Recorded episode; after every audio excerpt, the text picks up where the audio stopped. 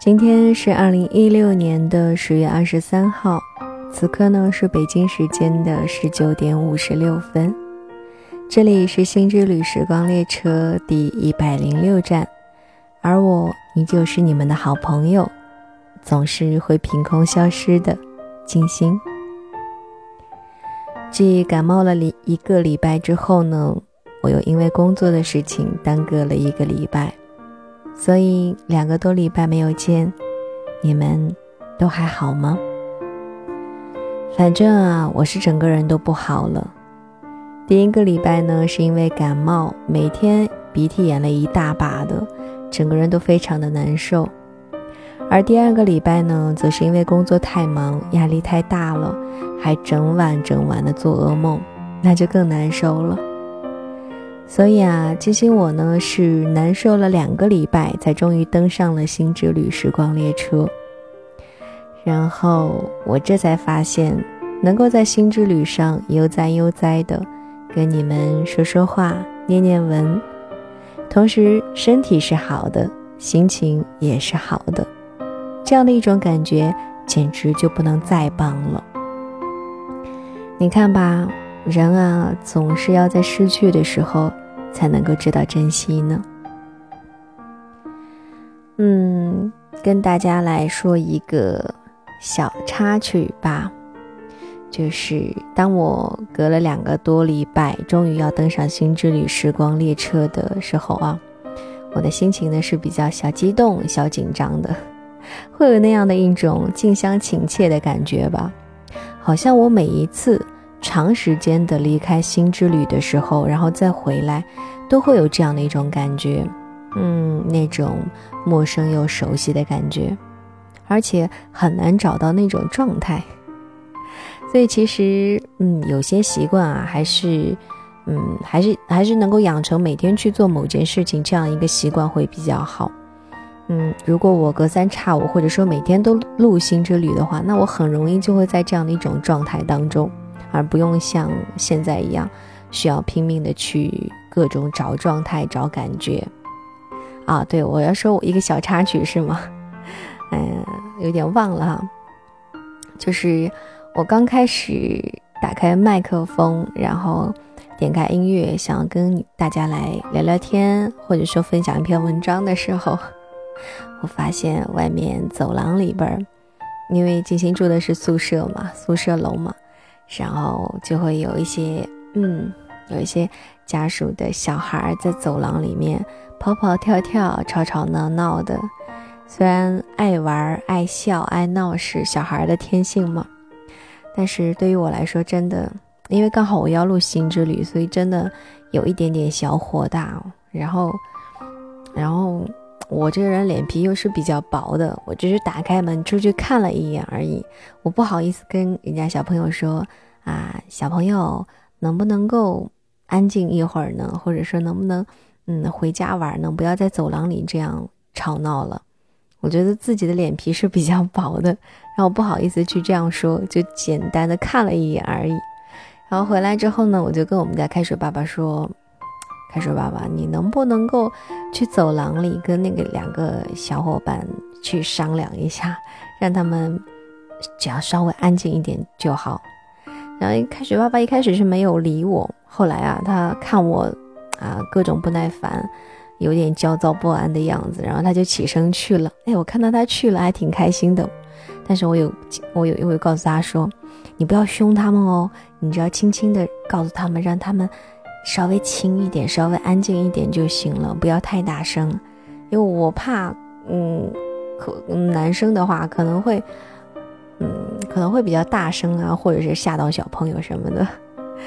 然后呢，我我就跟在他后面了，然后他出去出去，他就走到那个楼梯口，然后还没说话呢，就看着其中一个小姑娘，然后那个小姑娘。特别萌，特别乖，然后就叫了我们家开水爸爸一声“叔叔”，然后我跟在水爸后面，我心想：完了完了，我家水爸肯定已经被萌化了，接下来肯定一句话都没有了，也会忘记我让他出去的初衷是什么，其实是想让他们安静一下。然后开水爸爸愣了几秒钟之后啊，因为那个小朋小朋友又问他了：“叔叔，你有看到我的哥哥去哪儿了吗？”然后，然后我们家开水爸爸就跟他们说了啊，愣了几秒钟就说了：“你们啊，一会儿不要那么大声了，要玩的话回家玩吧啊，嗯，有点吵什么什么，就说了这样子的话。”然后那小朋友就哦。好像就回家了吧，还是怎么的，我也不知道。反正现在呢，走廊里就特别安静。但是当我跟在开水爸爸屁股后面屁颠儿屁颠的回来的时候，我们两个都笑了。然后我就说，我就知道你刚刚肯定被人家小萝莉的一声叔叔，然后就给萌化了，就就不好意思往下说了，对不对？哎，他说是的，当时就觉得这个宝宝好乖呀，因为那个小姑娘就一点大嘛，可能。嗯，三岁、三四岁左右的样子吧，然后穿着粉红色的一个小棉袄一样的，皮肤白白的，粉嫩粉嫩的。你知道，一般那种小萝莉叫一声叔叔什么的，那种感觉真的特别好。我跟在后面，我的整颗心也都被萌化了。哎，你看吧，小孩子的世界多好呀，多纯真，多可爱呀。嗯。哎，我突然之间反而觉得，像我们这样的大人出去，嗯，让人家不要吵，让人家安静一点，反而很不好哎。我会有这样的一种感觉。嗯，好啦，其实我也不知道我在说什么了。嗯，接下来呢，今天要跟大家分享的这样一篇文章，同样是来自十点读书这个公众号啊。别熬夜了，生命。不会和你开玩笑。作者北北。我不知道你上一次熬夜是在什么时候啊？反正静心其实是已经很少熬夜了。我觉得自己已经在慢慢的变成一个越来越懂事的大人。嗯，随着年纪的增长吧，就不会再像小孩一样了。知道哪些该吃，哪些不该不该吃，知道什么时间点休息是对我们身体最好的，会慢慢的变得开始珍惜自己。嗯，确实会有这样的一种感觉，可能会觉得，嗯，怎么说呢，时间越来越少了吧。然后人也在慢慢的长大，也会变老，自己呢也是需要对自己的身体负责任的。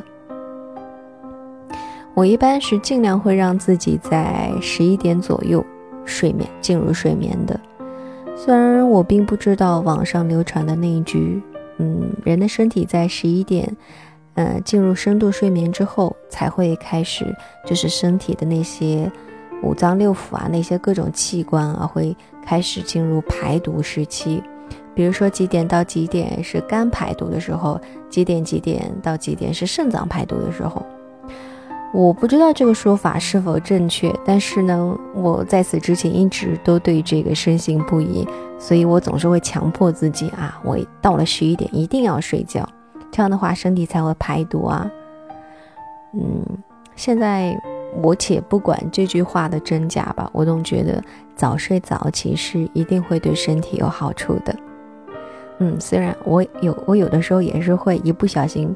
捧着手机就捧到了十二点多，但这样的时候还是比较少的啦。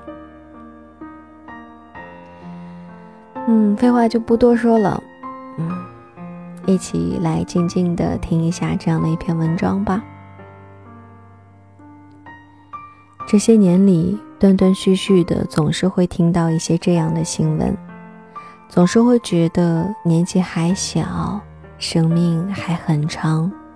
不幸和死亡离我们都很遥远，所以还是会尽情的做梦，肆意的畅想未来，甚至是肆无忌惮的熬夜。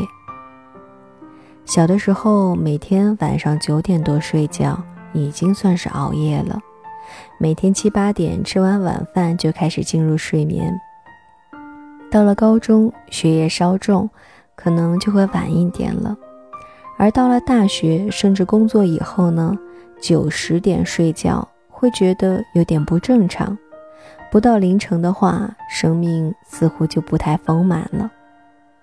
我是一个比较嗜睡的人，但是现在也是每天要到十二点多才入睡。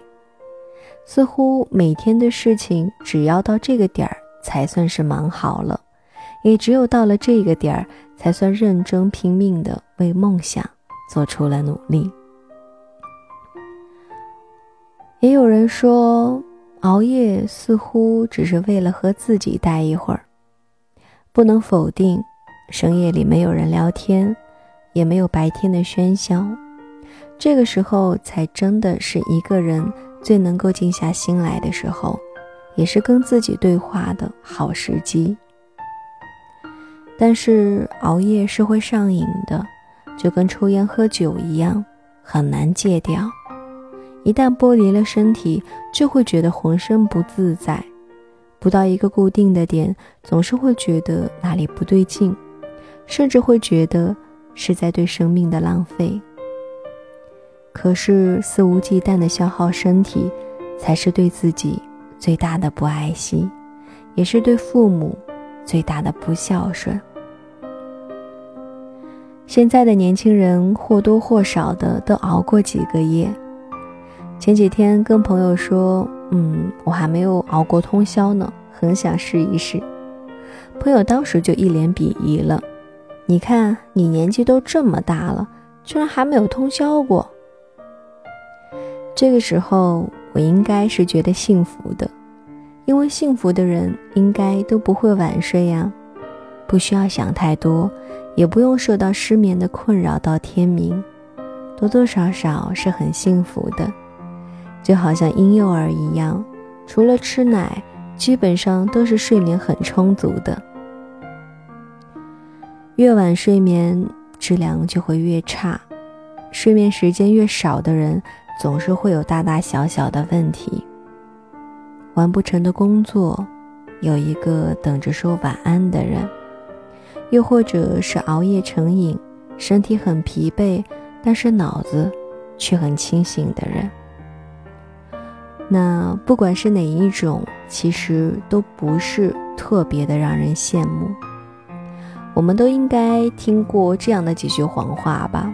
听过之后呢，都是笑笑不说话。其中第一大谎言就莫过于：“嗯，我今天一定要早睡。”这句话呢，就和我要开始减肥一样，毫不可信。往往习惯了晚睡熬夜的人。就好像是吸毒患者一样，说的很好听，但是身体却很诚实。即使是躺到了床上，也会刷手机刷到凌晨。自己说的要早睡，最后自己都只能笑笑。也有一些人呢，是为了工作，可能某一次熬夜到很晚，工作效率出奇的高。然后呢，就会把一些需要独处的时候来完成的工作留到晚上，所以每天晚上晚上啊越来越晚睡，甚至会因为熬了一个又一个的夜而感到自豪，似乎这样离梦想更近了几步。这都没有什么不好，年轻人嘛，熬几个夜算不了什么。可是可怕的是，有一天。你突然早睡了，这个时候你会觉得满满的负罪感，会觉得这样的早睡是对生命的浪费呀，好像不熬到深夜就是对梦想最大的亵渎。很多时候我们也会不太愿意太早的睡觉，因为睡觉了就代表着一天的结束，结束总是一件特别需要仪式感的事情。而我们很多时候还放不下手机，关不掉电脑，放不下手头的工作，很多事情哪怕都做好了，却依然不满足，所以就并没有勇气跟今天的自己说一声再见。所以很多时候，当人们遇到变故了，都是试图睡一觉，因为睡一觉什么都会过去，所有的伤痛都是可以忘记的。嗯，文章分享到这里的时候，我突然想到自己在好几年前吧，就曾经有过这样的一段时间，就是把晚上当成白天来用，然后呢，白天会把大量的时间用在睡眠上。那个时候也是会觉得晚上的时候比较安静，嗯，那个时候也是刚开始，刚开始做我的新之旅的时候。最开始的时候，我真的特别特别的认真对待新之旅，也特别特别的有压力。然后那个时候也不会像现在这么自然。但我回头去听自己的，嗯，当然不是像现这里的第一站、第二站啊，因为这个的话是又重新开始的。最早的时候好像有在豆瓣小站上吧，然后录星之旅。那个时候是真真正正的从完全不懂什么是有声电台，什么是录制东西、录制，嗯，就是像现在这样的一个。类似于节目的这样一个东西吧，那时候完完全全的就不懂。然后呢，那个时候念文章呀，或者说怎么的，声音都很做作，特别不自然，特别的端着。因为那个时候还学不会怎么好好的说话，好好的念文。嗯，然后，对，就是那个时候最早新的时候，我基本上每一句话都要写在本子上。然后也会自己去写稿子，去想每一站的主题应该是什么，啊，是多么多么的需要正能量，我不能想那些不好的主题啊，什么什么的。所以那个时候基本上是三四天就会出一站，然后那每一站上面的每一句话，那个时候我也不会去分享别人的文章，基本上每一字每一句都是自己写出来的。然后那些歌曲呢，也都会和这个主题很相符，很很很配合，会费费尽心思去找歌曲、找音乐，嗯，回想主题，然后，然后基本上就是熬几个通宵吧，然后把一站的那个稿子给写出来，把那个主题给想出来。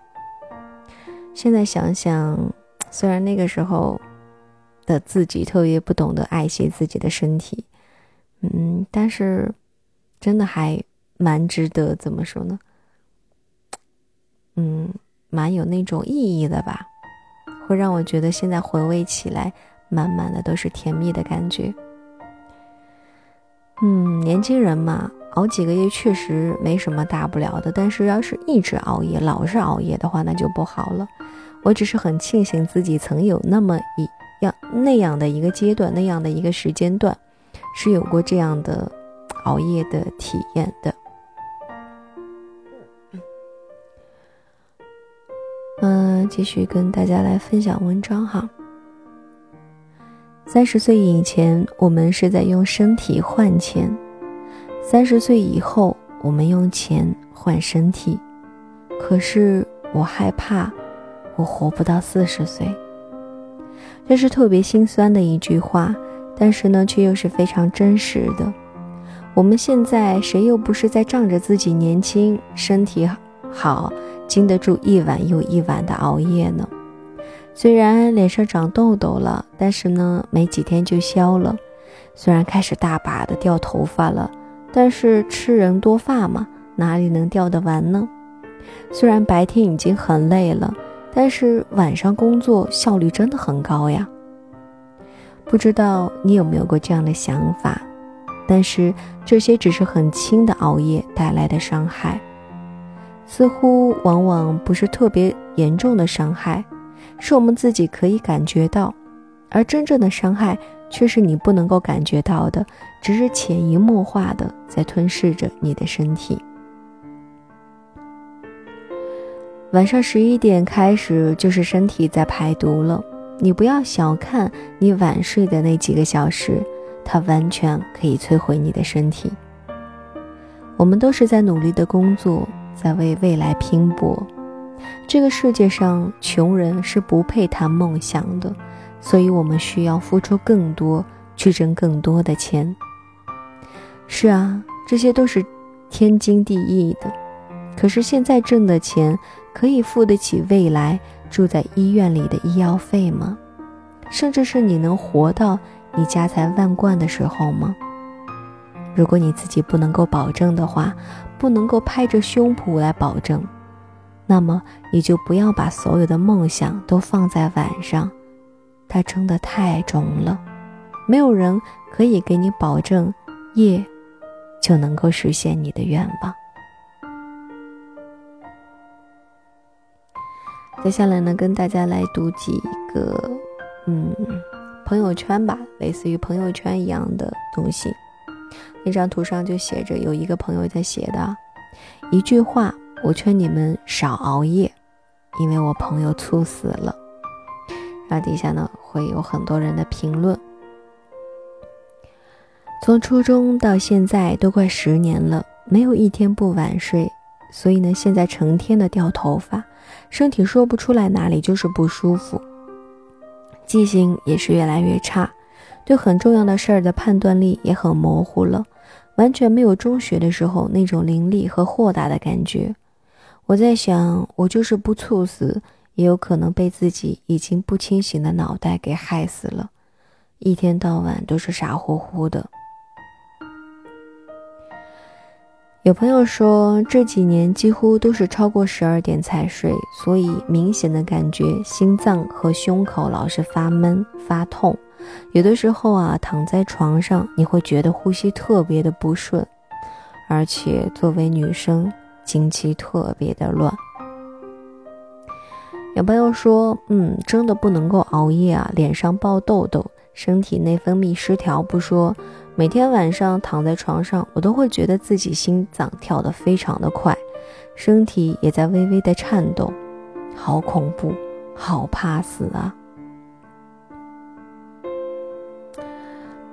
嗯，还有朋友说，三四年了，基本上呢都是凌晨一两点睡的。黑眼圈我就不说了，前段时间出现过好几次突然无缘无故的有胸闷头晕的情况，所以我一定会在二零一六年之前改掉熬夜这个臭毛病的。讲真，共勉。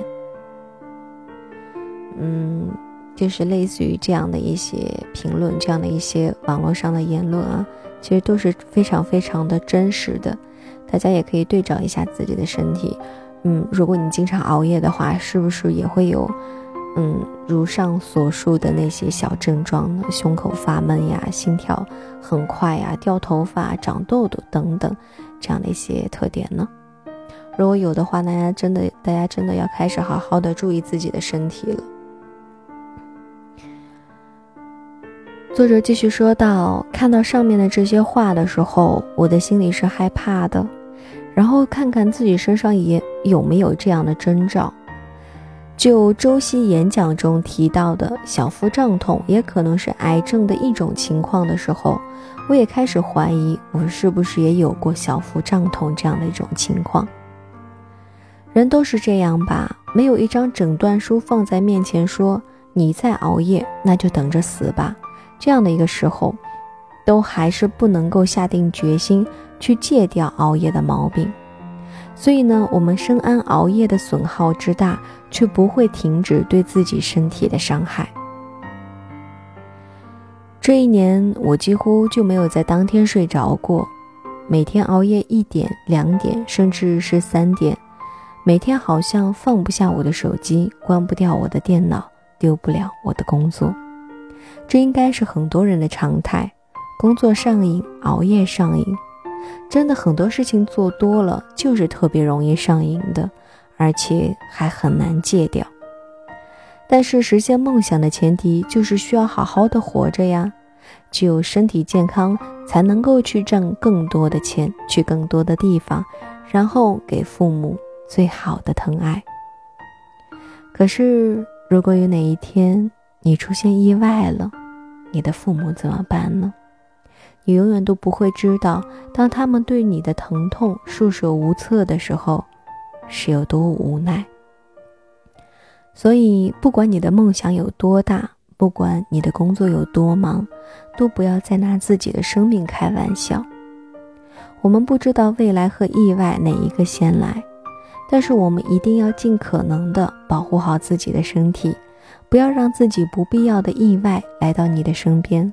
不要让爱自己的人束手无策，陷入无尽的绝望里。我们对未来还有那么多的期待，对人生还有那么多的规划，但是生命不会和你开玩笑，你一定要对自己的生命负责。生命里没有如果，只有后果和结果，所以不要再熬夜了，早睡早起也可以给你的梦想带来不一样的惊喜。讲真，不知道这样的一篇文章会给你带来怎样的感触。嗯，反正啊，我是觉得我的嗓子好累啊。越是念到后来，越觉得特别的吃力。我已经完全不知道自己在读些什么，在分享什么了，就想着好好的把这一个字一个字的，尽量把它念完吧。然后想说的是，对我的感触其实不是很大，因为我本身就是一个，嗯，在睡眠上对自己还算还算好的这样一个人。我基本上会尽量让自己在十一点左右睡觉的。可能是因为静心的年纪也大了吧，上了年纪的人都会开始有这样早睡早起的一个意识。嗯，虽然我很不喜欢早起，嗯，我觉得自己之之所以会让自己早一点睡觉，纯粹是因为第二天还有工作，第二天还要早起，我不想让，嗯，就是缺少睡眠的一个晚上来影响到白天，影响到第二天的工作。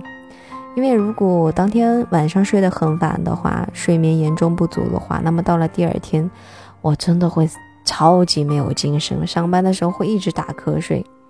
嗯，我很不喜欢这样的一个状态，所以我都会尽量的早睡。哎呀，我的嗓子真的好累啊，累到快发不出声音来了。嗯，明天或者后天我会尽量。依旧会登上新之旅时光列车的，嗯嗯，在这在这里也是对自己的一个勉励吧。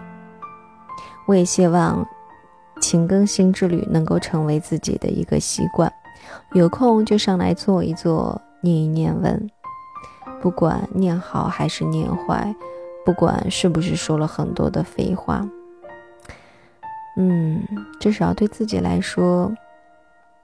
登上新之旅时光列车，总归是能够让自己有一个好的心情的。它能够让我感觉到，怎么说呢？在忙碌的工作和生活之余，在这样一个现实的世界当中，会让我觉得我还是有那么属于自己的一小片天地的。我在这样的自属于自己的这么一个小小的世界当中。属于自己的小小的新之旅时光列车上，我觉得异常的满足。我能够看到不一样的自己。哎，其实每一站上，金星会说很多很多重复的话，就好像是不是我刚刚说的话，前几站或者说很久以前我已经说过了。嗯，其实我并不是很能够记得，我只是觉得这些话都似曾相识。可能回过头来听哪一站，我就会发现啊，原来啰里吧嗦的我。这句话早就已经说过了呀，我怎么又说了一遍？而且说了还不止，重复来不止一遍两遍，而是很多遍。好吧，那我只想说，如果你们在哪一站上又听见了我说着重复的话的话，那么只能说明，嗯，只能说明什么呢？我对，嗯，我对这句话的感悟比较深吧。嗯。好啦，那么今天的这一站就是这样。其实我很想把这一站 pass 掉，我不想上传了，因为第一个念到一半的时候，其实嗓子就已经特别特别累了，完全不在状态了。还有一个呢，就是废话特别多，完全不是我喜欢的那个《新之旅时光列车》第一百零六站的状态。但是没有办法，我已经很久都没有更了。我也已经迫不及待的想要进入这种状态和想要上传一站了，所以就这样吧，无所谓啦。嗯，就好像我经常对自己所说的吧，每一天不管过好还是过坏，都不要去想着去放弃这样的一天。不管怎样，那个日子都是自己过出来的，好与坏都是我自己所经历的。就好像每一站新之旅时光列车吧，不管路好还是路坏，废话是多还是少，文章是念好或者坏，嗯，那都是真实的一站。这就是我在录这一站的时候一个非常真实的状况。不能再说了，再说下去，不光我嗓子要冒烟了，而且我都快被自己的这个这个调调给给说睡着了。好了，那我们下一站《行之旅时光列车》的第一百零七站，让我们不见不散哟。